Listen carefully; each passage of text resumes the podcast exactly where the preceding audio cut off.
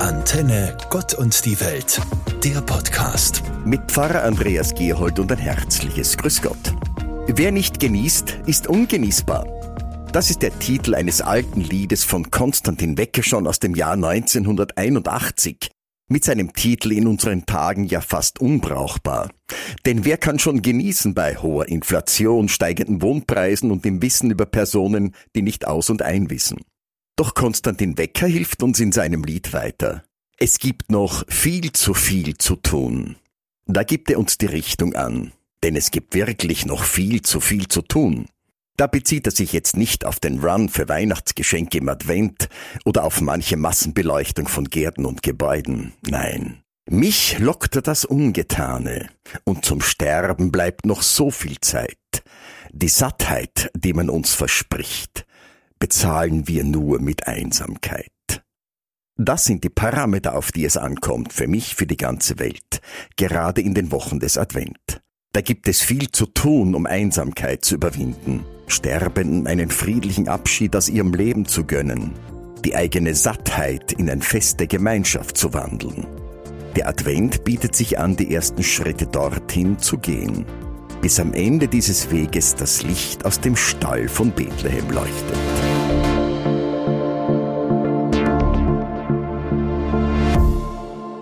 Sie ihn denn schon gesehen? Den Krampus oder den Bartel mit dem steirischen Namen für diese schaurige Gestalt.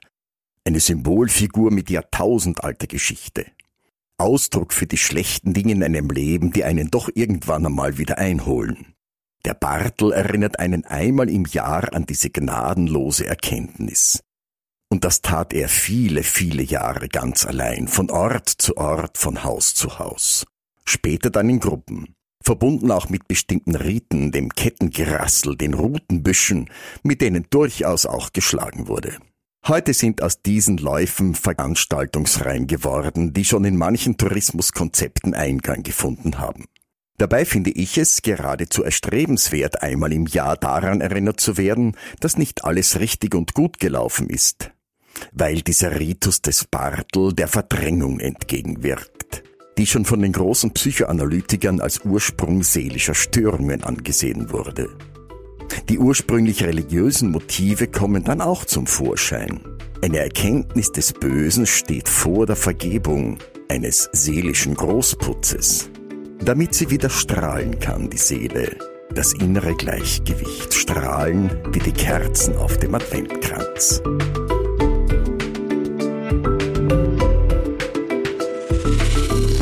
Der Mann mit dem langen weißen Bart, der einen Sack voller Süßigkeiten mit sich schleppt. Er wurde degradiert zu einem lieben Onkel für Kinder, der neben Süßigkeiten auch Bausteine, Handywertkarten und ähnliches Zeugs aus seinem Sack hervorholt mit den Namen der beschenkten Kindern versehen und von den Eltern bereitgestellt. Der alte Bischof Nikolaus von Myra, geboren 283, gestorben 348, war kein guter alter Onkel. Streitbar war er und auch ein Diplomat. Das Vermögen seiner Eltern teilte er unter die Armen auf und stiftete die Mitgift für Mädchen, die sonst in der Erotikbranche gelandet wären.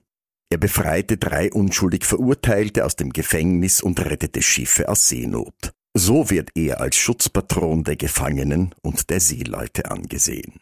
Ein Vorbild dieser Nikolaus, der dem Bösen in seiner Lebenszeit mutig entgegentrat und nicht mit ihm in Gestalt des Bartel oder Krampus auf Geschenktour unterwegs war.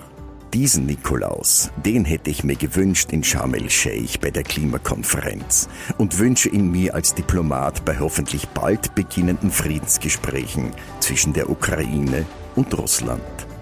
Nikolaus mit einer Kerze in der Hand, deren Licht verhärtete Herzen und Seelen erleuchten kann.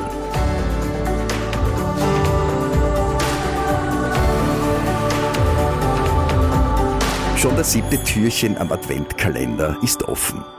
Was war denn drinnen? Ein kleines Bild, eine Schokolade, gar eine kleine Münze? Mit der Erfindung des Adventkranzes durch den evangelischen Pfarrer Johann Wichern 1838 in Hamburg beginnt die Geschichte des Adventkalender. Er markierte mit 24 Kerzen die Tage bis zum Weihnachtsfest für die Jugendlichen, die er von den Straßen in Hamburg in sein Rettungshaus, dem Raunhaus, gebracht hatte. Dieses Haus gibt es noch heute. Bald folgten auch gedruckte Kalender mit 24 Türchen und einem Bild dahinter. Am 24. Dezember natürlich eine Krippe mit dem Stern. Den ersten Schokoladekalender gab es im Jahr 1958. Und dann war kein Halten mehr. Adventkalender mit Geschenken für jeden Tag, Kalender mit Gutscheinen nach freier Wahl, wenn sonst nichts einfällt. Von der Idee des Wartens im Advent auf den 24. Dezember, dem Gedenk- und Dankestag für die Geburt Jesu, ist da nicht mehr viel übrig. Sich gegenseitig ein kleines Geschenk zu überreichen aus Freude über das Miteinander, auch ganz ohne religiöses Motiv, das kommt dem Wunsch, dass es Friede werde auf Erden, schon ein ganzes Stück näher und damit auch dem Sinn des Weihnachtsfestes. Antenne Gott und die Welt, der Podcast.